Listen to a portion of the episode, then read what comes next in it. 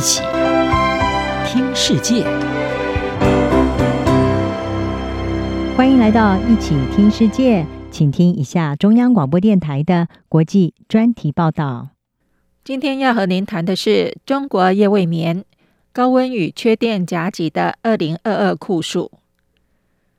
中国正在经历难以想象的酷热炎夏，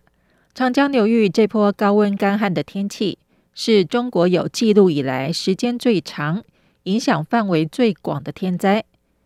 这场与极端气候的搏斗，带来了缺水、限电、山林大火、工厂停工、消费乏力、粮食欠收等各方面的冲击。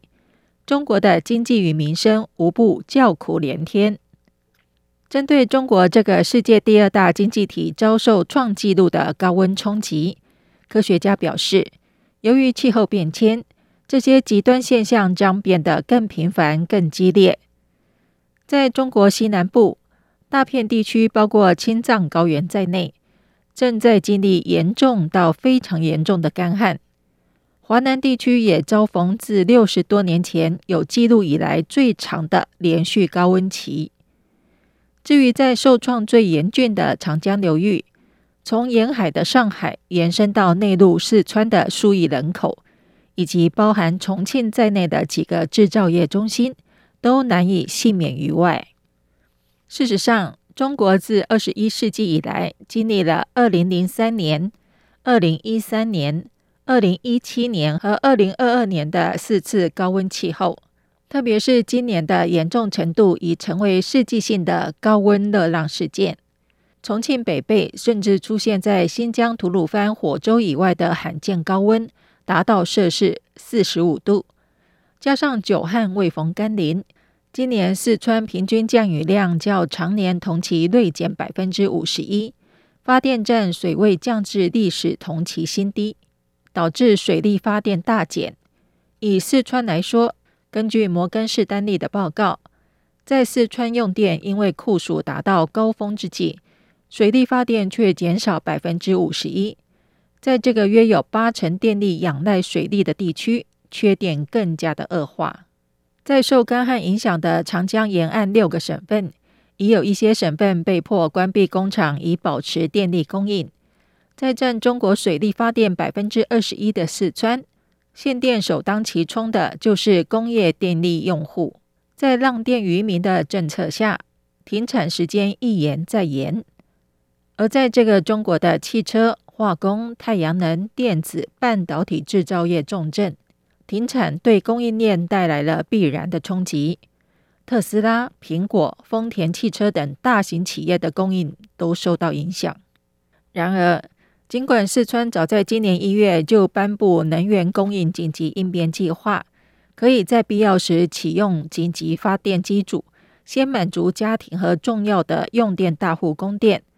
但是四川电力短缺之严峻，不止迫使工厂停工，也造成部分商业和住宅区轮流停电。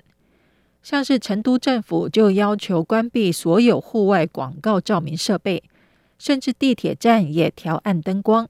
乘客不得不在昏暗的月台上等车。人们即便回到家里，也无法尽情享受冷气，每天热到无法入睡。由于四川的主要大河都流入长江，水电限供也冲击长江下游地区，包括上海一度关闭黄浦江沿岸包括广告电视墙在内的景观照明设施。让这个先进的现代之都为之黯淡无光。为了缓解电力紧缩的压力，中国采取的应应措施之一就是增加煤炭产量和进口，来借助火力发电。根据中国的数据，八月前两周，全国发电厂每天燃烧八百一十六万吨的燃烧煤，比去年同期增长百分之十五。光是八月三号的单日消费量就达到八百五十万吨的历史新高。这场干旱还发生在中国企业因为当局采取防疫清零政策而大受冲击之际，使得中国经济雪上加霜。因为在严厉的封城冲击下，工业生产和社会消费零售原本就已双双放缓，影响中国的经济复苏力道。如今，干旱、缺水、限电，更增加中国国家主席习近平所面临的挑战。根据财经媒体 CNBC 报道，恒生银行中国首席经济学家王丹表示，去年缺电时期导致中国国内生产毛额成长率减少大约百分之零点六，今年影响恐怕更大，预期将减少百分之一点五。